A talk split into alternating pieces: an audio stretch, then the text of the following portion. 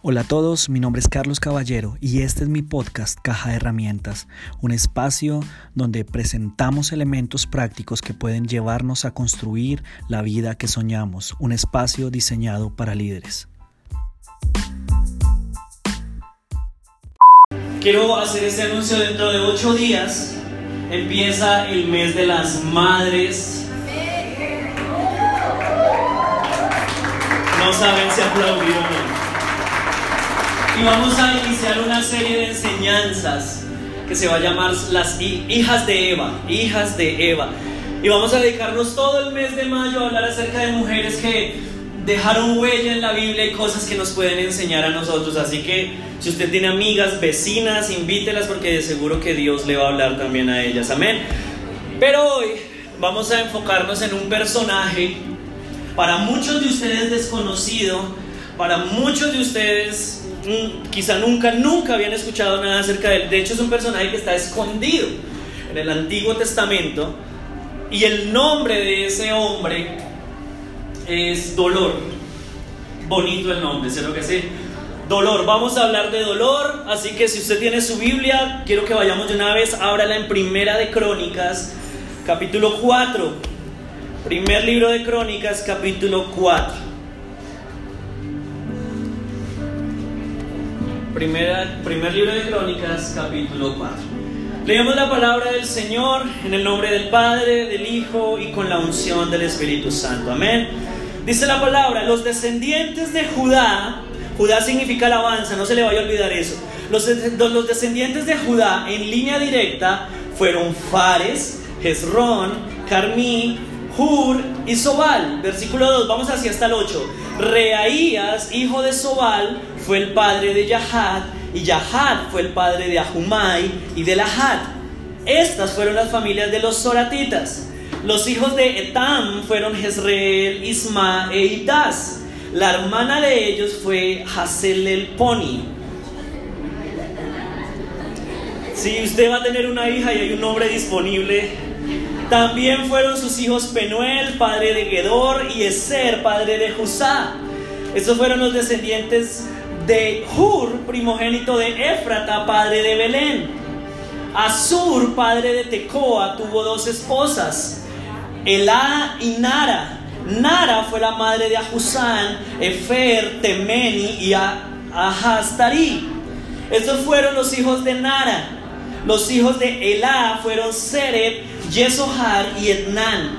Y Cos fue el padre de Anub, de Sobeba y de las familias de Ahargel, hijo de Aarón. Amén. Qué buen mensaje de Dios para nosotros. El año pasado yo tuve la oportunidad de predicar acerca de Mateo 1 y hablamos de genealogías y ustedes se dieron cuenta que en medio de las genealogías, en medio de la lista de los nombres también Dios nos puede hablar. Amén. Así que reciba esta palabra de parte de Dios. ¿A cuántos les habló Dios en esta lista de nombres? No sean mentirosos que no. Si ustedes tienen que anotar, por favor, escriba lo siguiente. El título de la enseñanza es De verdad, verdad. De verdad, verdad. Y quiero que me haga un favor, quiero que le toque el hombro al que está a su lado y quiero que le diga, míralo a los ojos y dígale, vecino, hágame el favor, dígale, vecino, yo quería sentarme a su lado. De verdad, verdad. Ahora dígale al que sí le quería hablar, mire al otro. Dígale, vecino, de verdad, verdad, es un privilegio que usted esté sentado conmigo. Amén.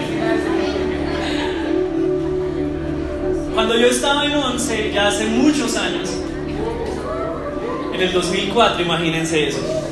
Cuando yo estaba en 11, uno cuando llega a 11 se siente capaz de comerse el mundo y de hacer lo que, lo que siempre ha soñado. Cuando yo llegué a 11, mi deseo era obviamente pasar a la universidad. Pero yo me di cuenta, yo dije, no, yo no quiero ser igual a todos. Todos mis compañeros del curso, todos sin excepción se presentaron a la nacional, todos. Pero yo dije, no, yo quiero marcar la diferencia. Yo no me voy a presentar a la nacional, me voy a presentar a la distrital porque yo sueño con ser un ingeniero. Malísimo en matemáticas, pero yo decía, yo sueño ser un ingeniero porque yo me voy a comer el mundo, no hay nada que me pueda detener a mí. Y resulta que me presenté a la universidad y pasé. Pasé, de hecho, fui, de todos los de mi curso fui el único que pasó a una universidad. Yo fui que pasó a la distrital. Yo me sentía orgulloso, me sentía feliz, me sentía muy, muy contento. Pero cuando entré a la universidad me di cuenta que las matemáticas son una pesadilla para aquellos que no las entendemos. Y cuando yo llegué a la primera clase, bueno, para completar el horario que me dieron era primera clase en la Macarena, arriba en la tercera, era a las 6 de la mañana la primera clase. Entonces yo tenía que salir de, mi casa como a las 4 y media de la mañana. En esa época no había Transmilenio, entonces tocaba buceta. Y yo llegué allá y la primera clase se llamaba álgebra lineal. Ah, claro, todos entendemos que es álgebra lineal. Y cuando la profesora llegó, dijo, vamos a iniciar con un taller sencillo, escribió un poco de números, yo no sabía si eran maldiciones o qué era lo que estaba escribiendo en el tablero. Y dijo, esto lo vieron en noveno, así que les doy 10 minutos. Y lo primero que a mí se me vino a la mente fue, ¿noveno? Yo pasé por noveno y yo nunca vi eso. A mí me robaron el colegio porque no me acuerdo de haber visto algo de este estilo. Y lo más triste de todo es que a los tres meses de haber entrado a la universidad, tiré la toalla. Porque por más que intenté, por más que fui a tutorías, por más que me esforcé, esa matemática no me entraba por ningún lado. Solo había una materia que se llamaba hermenéutica, que era español, y era ver películas, entonces en esa siempre sacaba cinco y me iba bien. Pero en el resto, matemáticas, perdido. Yo decía, soy un fracaso, soy lo peor, ya, se me acabó la vida, voy a dedicarme a hacer X trabajo, no les voy a decir cuál porque de pronto alguien trabaja que hizo entonces prefiero no decirlo. Pero yo decía, ya la vida se me acabó. Y entonces pasaron varios meses y mi abuela me dijo, preséntese la nacional. Y yo, no, pero es que la nacional se presentan todos. Y nadie pasa, pero ella me dijo, pasar a la Universidad Nacional sí es posible. y entonces ella me dijo, yo le voy a dar para que se inscriba. Yo le dije, no desperdicie su plata. Y con cariño me dijo, es mi plata y punto, yo veré lo que hago por mi plata. Entonces yo le dije, claro, con esas palabras con gusto voy a la inscripción. Fui, hice la inscripción, ese día fui a realizar el examen y yo sentía que ese examen era muy fácil, yo no sé por qué. Yo dije, no, como, esto no puede ser el examen de la nacional. Cuando se llegaron los, resultados, yo fui a un café internet a mirar la lista y mi código. Entonces yo comencé a bajar con la ruedita de los mouse antiguos para ver dónde estaba mi código y las manos me temblaban. Literalmente se me durmieron los brazos, todo. Yo entré en un ataque de pánico. Cuando llegué a mi número, yo no creía que estaba porque dentro de los ah, que habían conseguido cupo estaba yo. Y yo estaba, dije, no, esto tengo que mandarlo a imprimir, lo mandé a imprimir dos veces porque dije, tal que salga mal en la primera o compruebo con la segunda. Lo mandé a imprimir y sí, pasé a la Universidad Nacional. ¿Y saben qué fue lo más increíble de todo? Que para esa época, para la carrera a la que yo me presenté, se presentaron 1500 muchachos. Solamente daban 35 cupos y yo quedé de 16. Entonces yo dije, yo dije en ese momento, ¿sabe qué? Esto fue un milagro de parte de Dios. Haber quedado dentro de todas esas personas, haber llegado y haber entrado en ese número fue un regalo de Dios. Ahora, tres meses después, ustedes los que me conocen saben que yo no soy tan chistoso en persona como soy acá. Yo soy una persona tímida en persona. Yo, me da pena interactuar con los demás. Aunque no parezca, yo soy tímido. Y resulta que pasaron tres meses y yo no tenía ni un solo amigo en la universidad, ni uno solo. Yo iba como el niño emo a las clases, me sentaba en un rincón con la capota acá, trabajaba y me iba para mi casa. Yo no saludaba a nadie, no conocía a nadie, me daba mucha pena hablar con la gente. Y para completar, en una de las asignaturas, a un profesor se le ocurrió inventarse un show de talentos. Entonces nos asignó fechas y para cada día al que le correspondía tenía que presentar algo de sus talentos. Entonces hubo una muchacha que había estudiado ballet y se fue con toda su pinta de ballet y bailó ballet delante de todos. Otro tocaba el bajo y fue y tocó el bajo. Otro dibujaba y fue y dibujó. Y yo asustado, yo decía, ¿yo qué voy a hacer? Yo no, yo no sé qué hacer. Entonces me acordé, pues uno piensa que no tiene nada que ver con la vida, pero yo en esa época ya estaba sirviendo en la alabanza. Entonces yo, pues yo sé tocar guitarra, pues yo voy a tocar guitarra y voy a cantar dos canciones en inglés para impresionarlos a ver qué pasa. Y me preparé mis canciones, me esforcé, pero los nervios a mí me tenían muy, muy afanada. Y cuando llegué ese día a la clase, el profesor me presentó y todos ni me aplaudieron porque ni sabían, o sea, con nosotros en la clase, nunca lo había un muchacho nuevo, debe ser, llegué, yo me senté delante y toqué dos canciones. Durante las dos canciones nadie dijo nada. Yo ni los miraba, no le voy a decir que cerré los ojos y pensé en un paisaje hermoso, no. Estaba que me orinaba de susto, pero lo hice. Y cuando terminé, así como en las películas, yo abrí los ojos, levanté la cabeza, todo parecía en cámara Y cuando levanté los ojos, muchas personas estaban con la boca abierta el emo sabía hacer algo. y la gente me aplaudió, la gente se sorprendió. De hecho, en esa época no era novia de ella, así que puedo contar eso. Sí, porque si no, después del culto se sabe, ¿verdad? Cuando terminé, varios, el que tocaba el bajo se me acercó. Resultó siendo después uno de mis mejores amigos en la universidad. Oiga, yo toco el bajo, usted, usted toca la guitarra, deberíamos armar un grupo y cantar. Se me acercaron las muchachas y literalmente me dijeron, de ahora en adelante usted se ha ganado un grupo de seguidores.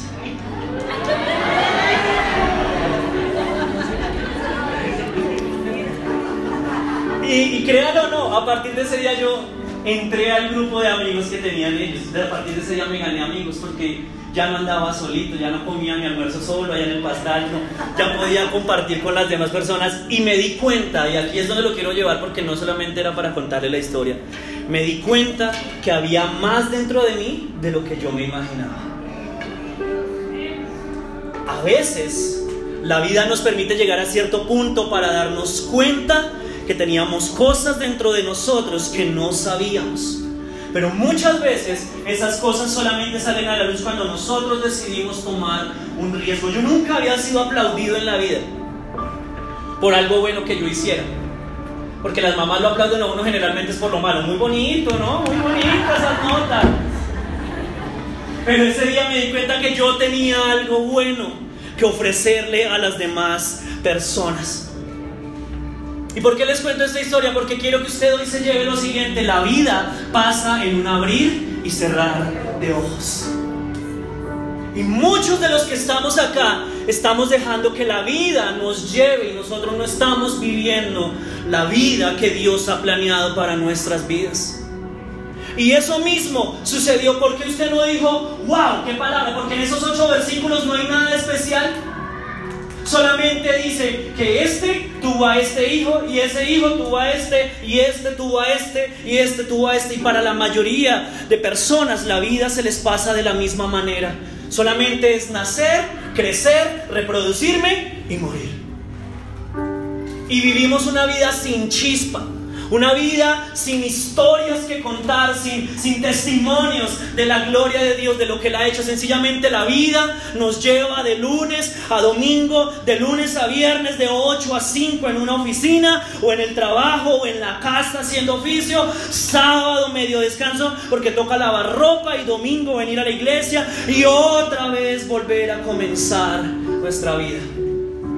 Y en esta historia que leímos eh, se ve exactamente lo mismo, porque no les iba a leer desde el capítulo 1, pero cuando usted lee desde el capítulo 1 hasta donde vamos, sencillamente es nombre tras nombre, tras nombre, tras nombre, tras nombre. No había nada especial que contar.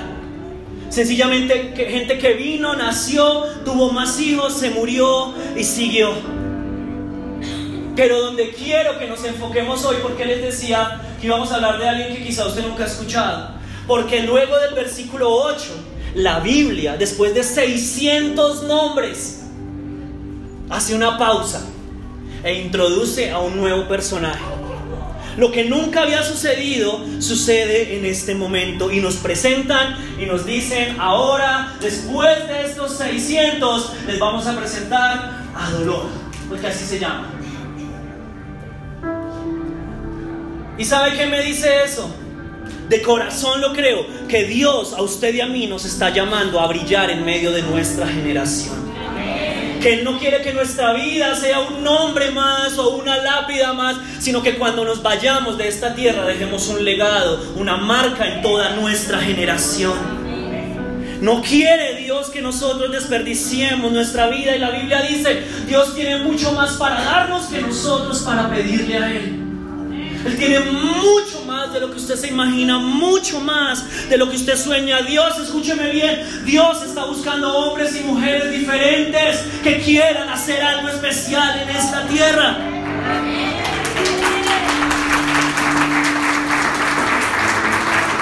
Y si usted no lo cree ahorita, espero que al final del sermón lo crea. Y Dios está buscando gente especial como dolor. Así se llamaba. Dolor. ¿Están listos para conocer a dolor? ¿Están listos para conocer a dolor? 8, versículo 8. Cos fue el padre de Anub, de Sobebá y de las familias de Ajargel, hijo de Arún. Versículo 9, ahí viene dolor. Pero Javes rompió todo porque normalmente venía este, tú a este, este, tú a este, pero aquí la Biblia dice, espérense, que no todos fueron iguales. Fue más importante que todos sus hermanos. Y cuando su madre, la suya, la suya, su madre, lo dio a luz, nadie se dio cuenta.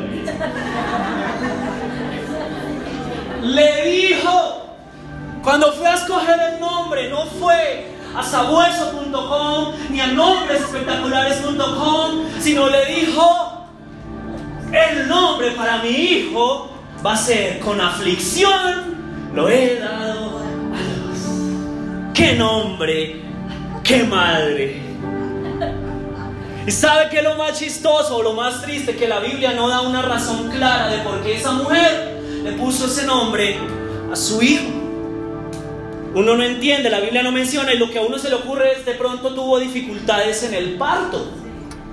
Pero imagínense si las mamás le pusieran todas las palabras que dicen en el parto a los hijos, ¿cuántos tendrían groserías como nombre? Imagínense eso.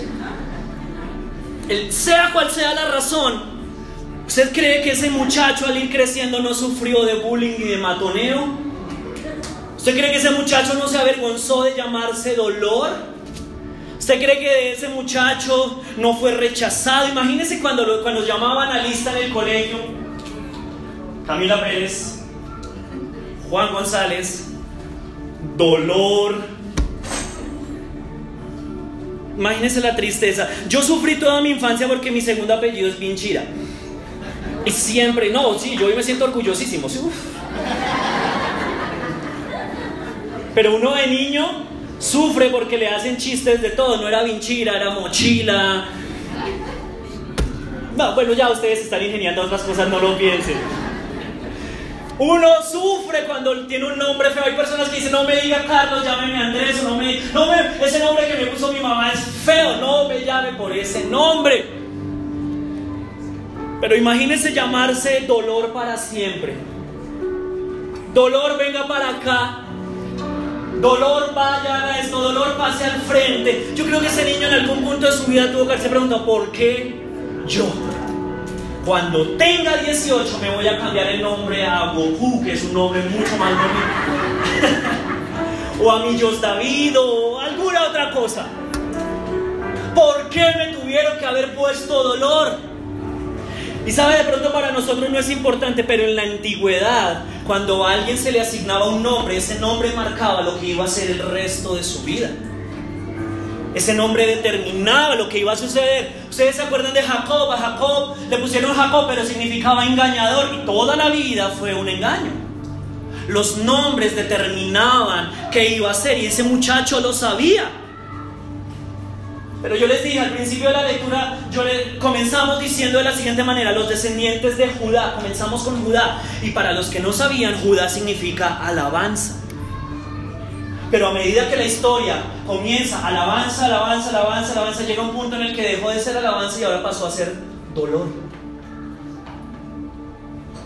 Y la vida de muchos de nosotros acá ha hecho el mismo cambio y ha sufrido el mismo cambio. Empezamos con alabanza y ahora nos encontramos en dolor. Cómo la alabanza, cómo la alegría y el gozo, cómo la esperanza llega a convertirse en dolor. La mamá sufrió y lo llamó dolor. Y déjeme decirle algo, muchos de los que estamos acá somos expertos en ponerle nombre a toda nuestra vida sencillamente por una situación temporal que estamos atravesando. por un momento de escasez o de dificultad, le ponemos que el resto de nuestra vida va a seguir siendo la misma. Y entonces terminamos rompiendo los ciclos y los planes de Dios sencillamente por circunstancias temporales. Y aunque algunos de los que están acá no viven con el nombre Javes, muchos acá no han podido salir de la marca que tienen y todavía se siguen llamando divorcio, escasez, enfermedad, universidad porque no pude pasar, apariencia porque soy feo, autoestima porque nadie me quiere, nadie me da oportunidades, ministerio, que nunca voy a tener la oportunidad de hacer algo para Dios, familia porque nadie en mi casa me quiere, todos en mi casa me rechazan. Muchos en este lugar viven con marcas y han dejado que esa experiencia que vivieron se haya convertido en la marca para el resto de sus vidas. Que una decepción sentimental les haya llevado a decir, sabe que a mí nadie me quiere, yo me voy a quedar solo el resto de la vida. Que un rechazo laboral los haya llevado a decir, sabe que yo no soy capaz de hacer nada, yo me voy a conformar con algo ahí más o menos. Y lo único que uno escucha de mucha gente es sencillamente queja, queja y queja. Es que si yo hubiera tenido papás diferentes, es que si a mí no me hubieran violado, es que si yo hubiera crecido con mi papá, es que si yo hubiera tenido esta oportunidad, es que si yo hubiera entrado a la universidad, es que si yo hubiera sido 5 centímetros más alto, es que si yo no hubiera sido liso sino crespo, es que si yo no hubiera sido tan gordo, no hubiera sido tan flaco, es que si yo, es que si yo, es que si yo, es que si yo, es que si yo, es que si yo, es que si. Y sabe, ni la queja ni la, ni la falta de autoestima, ni la autolástima cambian nada. Nada.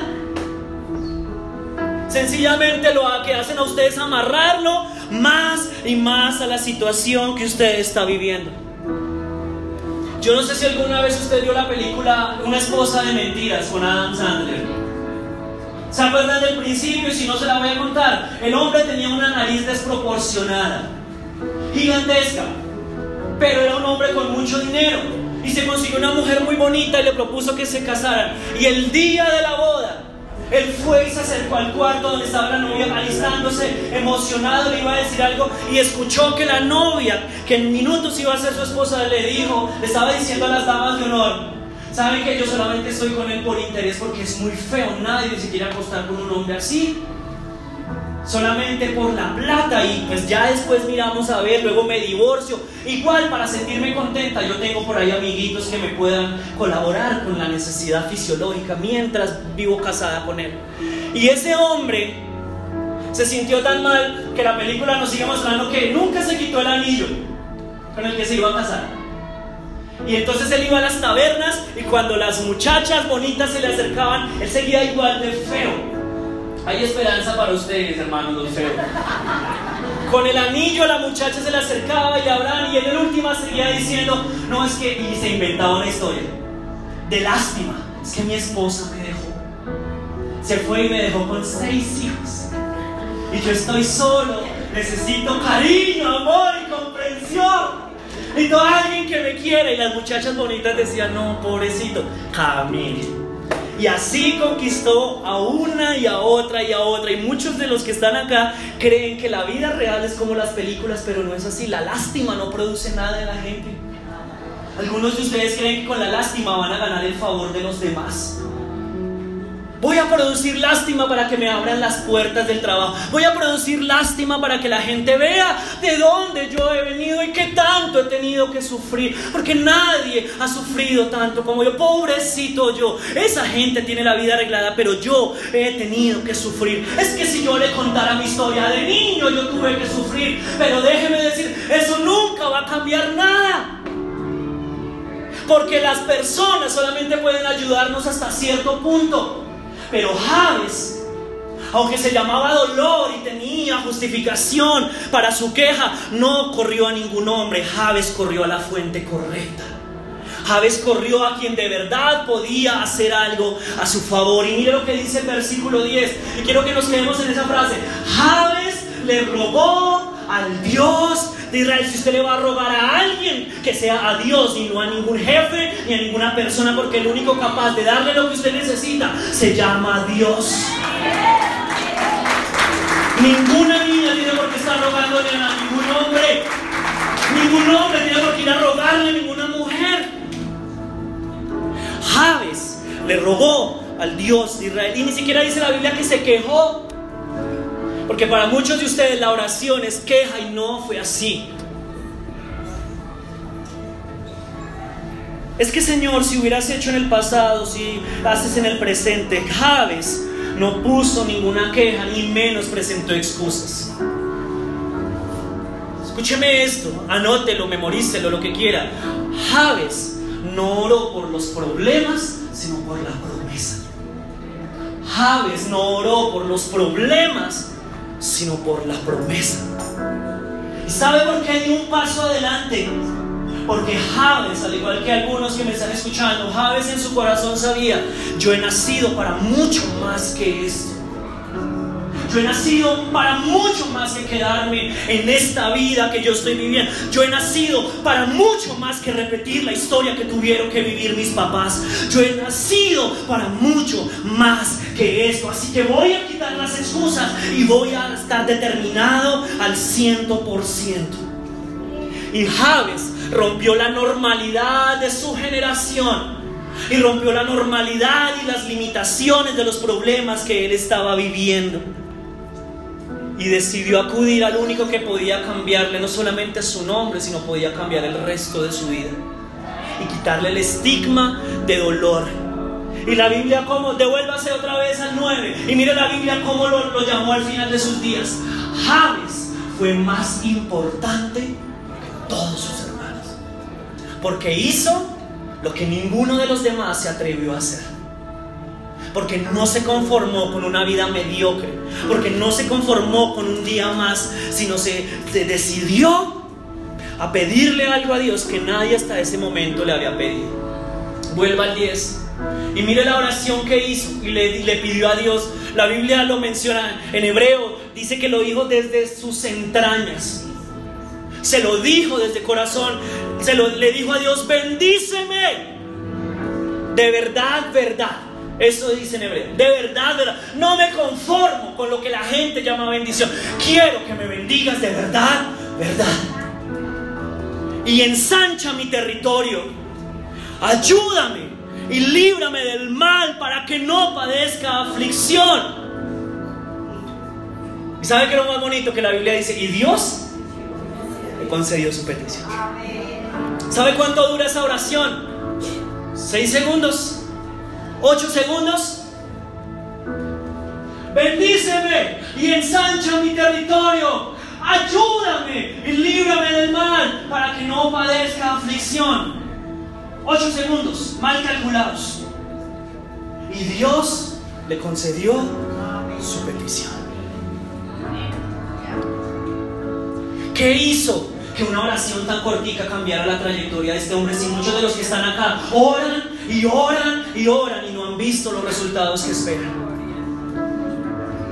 Ahí hay cuatro cosas bíblicas que Dios espera que usted y yo hagamos. Y una va enlazada a la otra. Yo me pregunto, ¿quiénes de ustedes quieren conocer cuáles son los cuatro secretos que están ahí? Otra vez les pregunto, ¿quiénes de ustedes de verdad quieren conocer los cuatro secretos que están ahí? ¿Saben si se los digo? Hoy, a partir de hoy, puede haber un antes y un después en medio de su historia. ¿Cuántos lo quieren conocer? A partir de hoy puede su vida ser diferente. ¿Cuántos de ustedes lo quieren conocer? A partir de hoy su vida puede cambiar de dolor a sanidad. ¿Cuántos de ustedes lo quieren conocer? ¿Están listos? Mire, de hoy, de hoy en adelante su vida puede ser lo que ustedes nunca se habían imaginado. ¿Cuántos están listos para conocerlos? ¿Seguros? Mire, si usted hace esta oración como se la voy a enseñar, en menos de nada, usted va a empezar a ver y va a tener testimonios que contar de cómo Dios ha empezado a actuar a su favor. Ahora, si lo quieren conocer, la ventaja es que si usted, estoy mirando a ver si ya están listos, solamente es eso. Si usted está dispuesto a hacer de esta oración, de estas peticiones, su vida diaria, le aseguro que va a haber cosas espectaculares a su favor. Pero quiero que me entienda esto. Cuando Javes ora, le está pidiendo a Dios lo siguiente. Bendíceme de verdad, verdad. Porque en este mundo hay muchas imágenes falsas acerca de lo que es la bendición, de lo que es la felicidad, de lo que es la seguridad, de lo que es la protección, de lo que es la satisfacción. Pero Javes entendió, yo no quiero lo que allá afuera me ofrecen, yo quiero lo que tú tienes para ofrecerme. Así que lo que te voy a pedir, te lo estoy pidiendo de verdad. ¿Están listos? Número uno. Esto tiene que convertirse en su oración diaria, esto tiene que convertirse en su clamor, en su forma de vivir. Número uno, bendíceme de verdad, verdad. Ponga el versículo 10. Vamos a hacer un análisis de la palabra. Bendíceme. Ahí está. ¿Qué significa bendíceme? En hebreo es la palabra barak. La palabra barak significa bendecir en abundancia. No bendecir solamente, bendecir en abundancia. En otras palabras, Javes le estaba diciendo a Dios, dame algo que yo no tenga.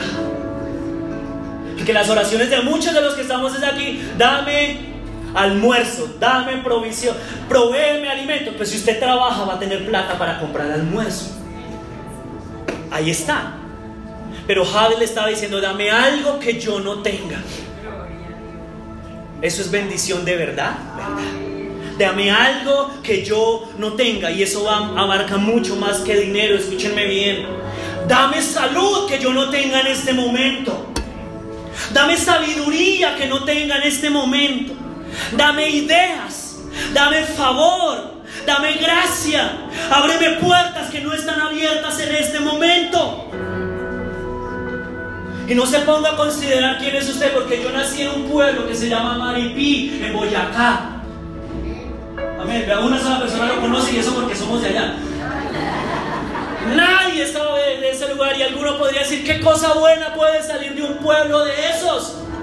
¿Qué cosa buena puede salir de un joven que creció sin su papá y sin su mamá? Toda la vida avergonzado por su físico, toda la vida luchando con el autoestima, sin talentos notorios. Pero sabe, un día yo decidí hacer esta oración y hoy puedo decir que Dios me ha dado mucho más de lo que yo hubiera imaginado, de lo que hubiera podido pedirle. Dame que no tengo, porque en el pueblo los jóvenes crecían para convertirse en esmeralderos o narcotraficantes. Y yo sé en mi corazón, yo no nací para esto y muchos de ustedes lo saben, yo no nací para repetir la historia que estaban viviendo mis papás.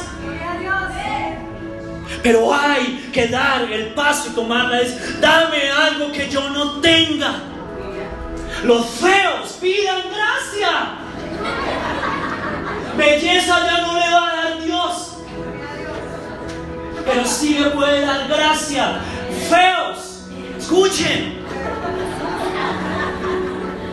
Yo no me casé con Lady por guapo, yo me casé con Lady por lo que les, les voy a revelar mi secreto. Escuchen bien. Verbo mata carita y unción mata mansión. Gloria a Dios. Gracias. Ahí está un feo arreglado.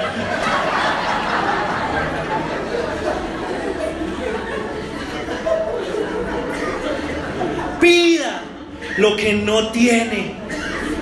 Porque la oración, la vida de nosotros, Dios nos, no se afana porque lo que le estamos pidiendo es lo mismo de, que, de siempre. Cosas que sin Él podemos hacer. Dame tiempo para descansar. Usted trabaja hasta, hasta el viernes, tiene sábado y domingo. Dame algo que no tenga. ¿Y soy un predicador de prosperidad? No. No le estoy predicando salud, dinero y amor. No le estoy predicando ato, desato y arrebato. No le estoy predicando eso. Porque esa es la oración de algunos también. Pero sabe que si creo en mi corazón, creo firmemente que Dios quiere que yo tenga más por una razón. Para bendecir a otras personas que lo necesitan. Cuando Dios me da más a mí, cuando Dios me da más palabra, ustedes son más bendecidos. Cuando Dios me da más, me da más para que yo pueda bendecir a otros. ¿Qué dice el Evangelio de la Prosperidad? Pídale a Dios para que usted acumule, acumule y acumule. Y de eso no le estoy hablando. Cuando usted se acerque a Dios, dígale, Señor, dame más de lo que necesito, porque quiero bendecir a todos los que están a mi lado.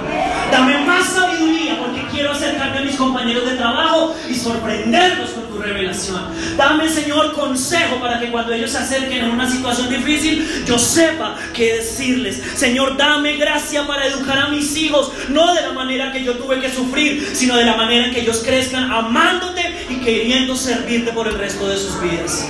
Dame sabiduría para administrar lo que has puesto en mis manos, este sueldo, por más pequeñito que sea con sabiduría, esto puede ser mucho y puedo bendecir a otras personas.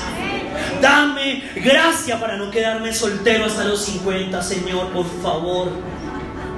No quiero pertenecer al coro de ángeles vírgenes en el cielo. Señor, dame gracia que tenga muelas es suficiente, Señor. Dame un esposo que no use peluca, ya con eso soy feliz. Y yo le he pedido a Dios, Señor, dame más de lo que necesito, porque no solamente ejerzo una tarea, yo ejerzo muchas tareas, dame más de lo que necesito para ser el mejor esposo para Lady. Y no solamente soy esposo, dame más de lo que necesito para ser el papá que Juan José necesita. Dame más de lo que necesito porque no solamente soy esposo y soy papá, todos los domingos tengo que pararme aquí a predicar. Dame más de lo que necesito porque hay jóvenes todos los sábados que necesitan dirección de parte tuya. Señor, dame más de lo que necesito para bendecir a otros. Más de lo que necesito, bendíceme de verdad, verdad. Y sabe que lo más bonito de todo, que aunque la mamá de Javes lo llamó dolor, Dios lo llamó bendito. Pero todo porque hubo un deseo, un fuego en su corazón de hacer algo que nadie más había hecho. Bendíceme de verdad, verdad. Dos, hazme grande de verdad, verdad. Y no es orgullo, ya se los voy a explicar. Hazme grande de verdad, verdad. Y en el versículo 10 la segunda parte, luego de bendíceme, era ensancha mi territorio. ¿Para qué pide ensanchamiento? Porque donde estoy con mi tamaño ya no quepo. Me estoy haciendo grande, necesito más territorio. Y Javes pidió una bendición que nadie en su generación había pedido. A mí me entristece escuchar gente que viene a la iglesia y dice que yo estoy luchando con la enfermedad la diabetes, que, mi, que mis abuelos, que mi papá, todos ellos lucharon. Usted está diciendo que lo que ellos tuvieron que vivir es lo que usted tiene que vivir y no es así, no tiene por qué ser así. Javes pidió algo que los demás no habían pedido. Y yo le he dicho a Lady, desde que ella y yo nos casamos, hasta ese día, ese día que dijimos sí acepto, ese día, lo que a mí me reclamaba generacionalmente y lo que a ella la pudiera reclamar generacionalmente, hasta ahí llegó, porque nuestra vida es diferente y lo decidimos. Lo que nuestros abuelos, lo que nuestros tatarabuelos hicieron a nosotros, no nos tiene por qué tocar. Mi generación va a disfrutar de abundancia como nunca la vio. Mi generación va a disfrutar de oportunidades como no son, ni siquiera nosotros la tuvimos. Yo no me voy a conformar con menos de eso. Porque yo sé que Dios nos ha llamado a hacer cosas grandes. Y cuando Dios decide bendecir a alguien, la única opción que le queda es ensancharse. Porque no va a haber espacio para guardar tanta bendición. Pero ¿qué significa esto en nuestra vida cotidiana? Señor, regálame influencia. Permíteme ir más lejos, permíteme llegar a más personas, regálame más oportunidades. Y déjeme decirle esto, la gente más feliz no es la gente que no tiene problemas, sino la gente que tiene un propósito claro. Problemas los tenemos todos. Pero la gente que tiene propósito ve la vida con esperanza, ve la vida sabiendo que si algo está atravesando, igual Dios sigue teniendo las cosas bajo control y esto de alguna manera va a servir hacia el propósito que Dios tiene para mi vida. Tienen un sentimiento de grandeza en su interior, saben, esta no es la vida que Dios tiene para mí, hay más esperándome, hay más, no, el divorcio no es el final de mi historia, hay algo más adelante, la escasez y el desempleo no cuentan toda mi historia, la enfermedad no es el final de mi historia, hay más adelante esperando por mí. Y yo en esta mañana le decía al Señor, ah, hago la misma oración que Pablo hizo, la hago por ustedes, Señor, ábrele los ojos a la iglesia para que puedan ver cuál es la esperanza y cuál es la herencia que tú tienes para cada uno de ellos. ¿Y sabe cuál es la herencia? La herencia no son riquezas materiales. El Salmo 2.8 dice, pídeme y te daré por herencia a las naciones. Y como posesión tuya los confines de la tierra. Y muchos creen que eso es dinero, pero no está mencionando dinero, está mencionando naciones. Lo que está hablando es, pídeme y te voy a dar gente. Gente que necesite recibir de lo que yo he puesto dentro de tu corazón. Gente que necesite escuchar la historia que usted ha tenido que atravesar. Su oración debe ser, permíteme llegar a más personas. Permíteme alcanzar a mi familia que no quiere saber nada de ti. Permíteme llegar a mi hijo que está rebelde. Permíteme ganarme el corazón de mis papás. Permíteme ganarme el corazón de mis amigos, de mis compañeros de trabajo. Señor, con estos dones y talentos, permíteme ganar más y más personas. Quiero que me uses desde el lugar donde me has puesto. ¿Sabe? Algunos de ustedes nunca van a tener un púlpito para predicar, pero su púlpito va a ser su oficina, va a ser su colegio, va a ser su universidad, va a ser su cocina. Muéstrame un propósito para, muéstrame tu propósito para que yo pueda vivir una vida más grande que yo mismo. ¿Sabe por qué Dios no cumple muchos de nuestros sueños? Porque nuestros sueños arrancan y terminan con nosotros. Pero cuando un sueño involucra a otras personas, a Dios le interesa involucrarse en esos sueños. Cuando Dios ve que nuestra oración implica y abarca a nuestra familia, Dios dice, sentémonos a hacer negocios porque eso me interesa. Cuando nuestro sueño abarca y alcanza a compañeros de trabajo y amigos que están perdidos, Dios dice, venga, nos sentamos, cuénteme qué quiere porque yo le voy a ayudar a alcanzar a más personas. Hazme grande de verdad, verdad. Número tres, regálame tu presencia de verdad, verdad.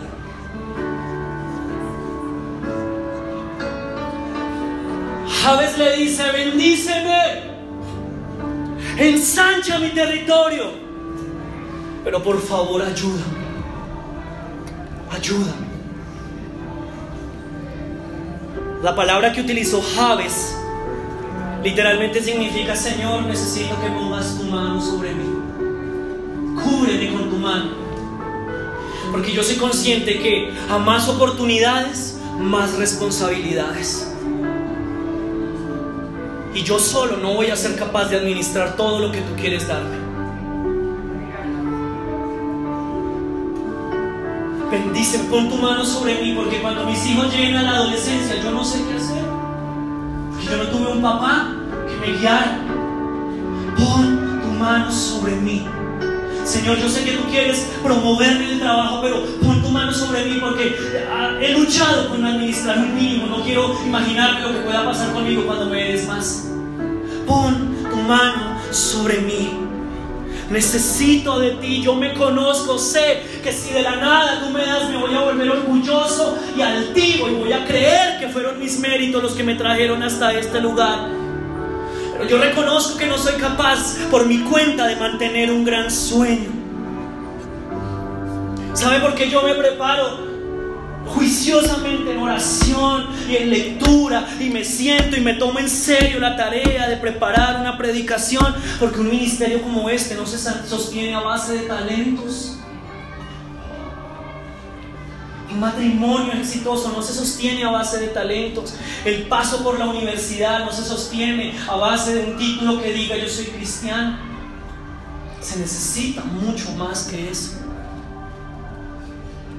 Pida presencia de Dios sobre su vida. Pida presencia de Dios sobre su casa.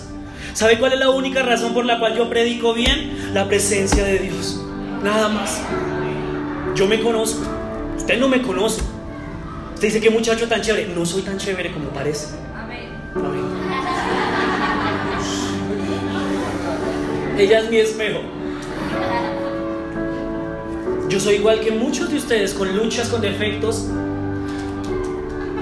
Pero lo único que hace que todo se vea bien no es más sino el manto de la gracia y la presencia de Dios. Por eso yo lo busco a Él con, todo mi corazón. Hay días en que lo busco dos horas, tres horas, hay días en que lo busco cinco minutos, pero no dejo de buscarlo que yo me tomo en serio el privilegio que Dios me ha dado. Yo no les voy a ofrecer nunca un recalentado. No me lo permitiría de, ay, voy a hacer, voy a, esto que escuché y lo voy a poner ahí a ver qué sale. No. Yo les enseñé a los que trabajan conmigo en jóvenes todos los días, usted no se da cuenta. Pero todos los domingos antes de pasar a enseñar, yo me hago en esa esquina, allá, en la silla. Cuando comienzan a cantar las canciones de adoración, las lentas, yo hago una oración por mí mismo. Y digo lo siguiente, Señor, oro por mi mente, toma control de mi mente. No le voy a decir, no le voy a arreglar todos los secretos del mago porque perdería su magia, pero le voy a cantar solamente porque lo hace. Oro por mi mente, lo hago con aceite.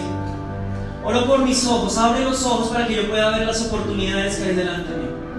Oro por mi boca, Señor, no me dejes decir más de lo que tengo que decir y tampoco callar lo que tengo que decir. Oro por mis oídos, Señor, háblame, porque hay cosas que quizá no están ahí, pero tú quieres decirle a alguien que está acá, quiero estar alerta. Señor, oro por mi corazón, que la Biblia dice que Él rechaza al altivo, pero al humilde lo acerca a Él. Yo no quiero llenarme nunca de orgullo y creer que yo soy el que hace las cosas. Dios es el que hace las cosas en este lugar. Señor, oro por mi estómago, que no me ha dado espíritu de cobardía, sino de poder, de amor y de dominio propio. Y si yo me voy a parar ahí es porque Él me ha regalado la capacidad de hacerlo. Y lo voy a hacer con valentía. No me voy a dejar ganar de los dedos. Y oro por mis piernas. La Biblia dice que hermosos son los pies de los que anuncian las buenas noticias. Yo me paro todos los domingos a anunciarles buenas noticias a todos ustedes. ¿Saben por qué hago eso? Porque yo sé que si yo me paro solo acá sin haberme conectado con Dios, no voy a hacer las cosas bien. Y hay momentos en que yo estoy ahí y digo, ojalá la alabanza siguiera dos horas más. Me da miedo pasar. Me da nervios. Pero cuando yo me acerco a Dios y le pido su presencia, Él viene y las cosas cambian. Cuando usted en oración y todos los días le dice, Señor, hoy te pido por mi trabajo, que tu presencia vaya conmigo al trabajo. Señor, cubre a mis hijos Acompáñalos, no los dejes desviarse, cubre a mi familia. ¿Sabe? Moisés lo entendió en Éxodo 33, 14. Dios le dijo, vayan, ya les entregué la tierra prometida. Pero Moisés sabía que de nada le servía tener la promesa si no contaba con la presencia de Dios. Y él le dijo, no me digas que vaya, porque no voy a ir si tu presencia no va conmigo, no me mandes a ningún lado. Necesito tu presencia para llegar a donde tengo que llegar. Te necesito, Señor, en todo lo que haga. Y mi deseo es que usted no se enamore de mí o de mi predicación, porque un día yo voy a predicar algo que a usted no le gusta. Y si usted se enamora de, un predicador, un día se va a ir de la iglesia porque dijo algo que a usted no le gustaba. Enamórese de Dios y nunca se va a apartar de Él, que es lo importante.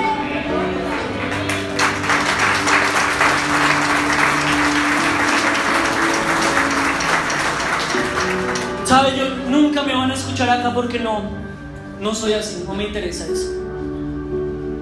Nunca me van a escuchar pidiéndoles dinero. De hecho, si alguien lo ha escuchado, me tiene que desmentir porque no, no me interesa eso. Pero ¿sabe qué le pido? Busque la presencia de Dios. No se vaya de su casa sin pedirle a Dios esa cobertura durante todo el día. Porque Dios le va a poner oportunidades, pero si usted no cuenta con la protección de Dios, usted va a desperdiciar las oportunidades. Necesitamos la presencia de Dios. Y por último, número cuatro, manténme lejos del mal, ¿de verdad? ¿Verdad?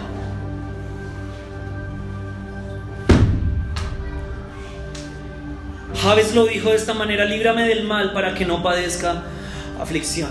Protégeme. Entienda esto, entre más oportunidades, más responsabilidades. Y entre más responsabilidades, más enemigos.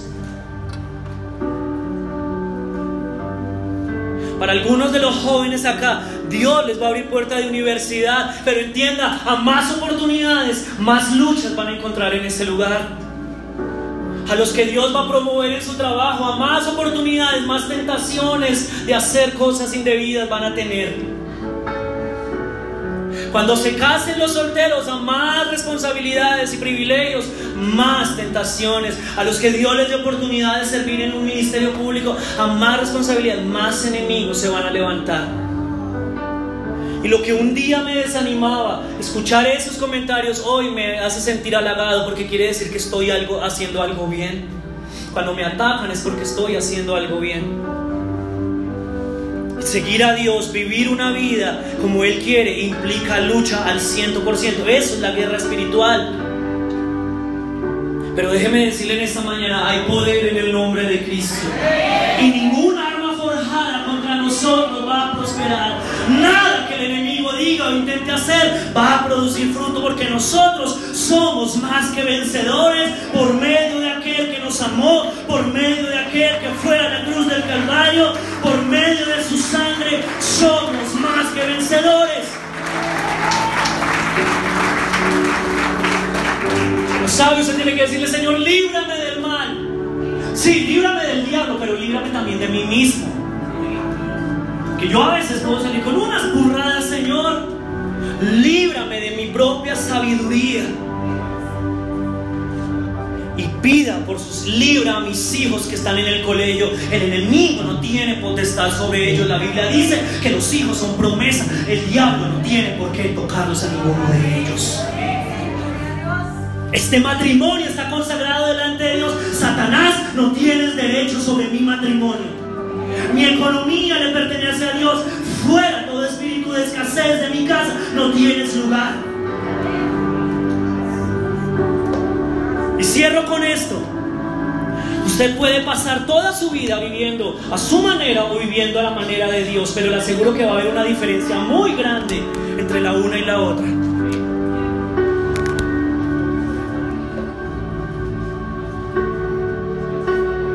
¿Saben que lo más interesante de todo? Que al final Dios le dice, y Dios le concedió su petición. Y después el relato, sígalo leyendo en su casa, vuelve y retoma. Este tuvo a este, este tuvo a este, este tuvo a este. ¿Sabe qué me dice eso? Que el cambio de vida no, no depende de una comunidad. El cambio de vida es una decisión personal. Yo le puedo predicar la palabra, inspirarlo, motivarlo, pero que su vida se vea diferente depende únicamente de usted, de sus decisiones. Y es triste, pero con el paso del tiempo veremos a unos que están en la cima y otros todavía siguen en el valle porque nunca tomaron la decisión que debían tomar. Usted decide si su destino está marcado por lo que otros dicen o por lo que Dios dice de usted. Ya, ahora sí, escucha. Yo no tampoco le voy a decir esto.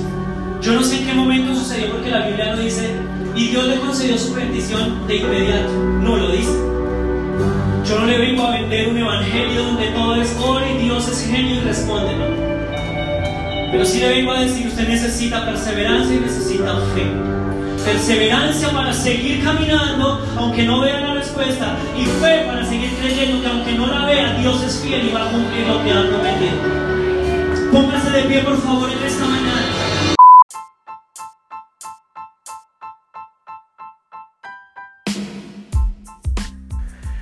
No siendo más, muchísimas gracias nuevamente por sacar este tiempo para escuchar, para seguir creciendo como líderes y como personas en todas las áreas de nuestra vida. Que tengan una muy buena semana. Nos vemos el próximo viernes. Chao.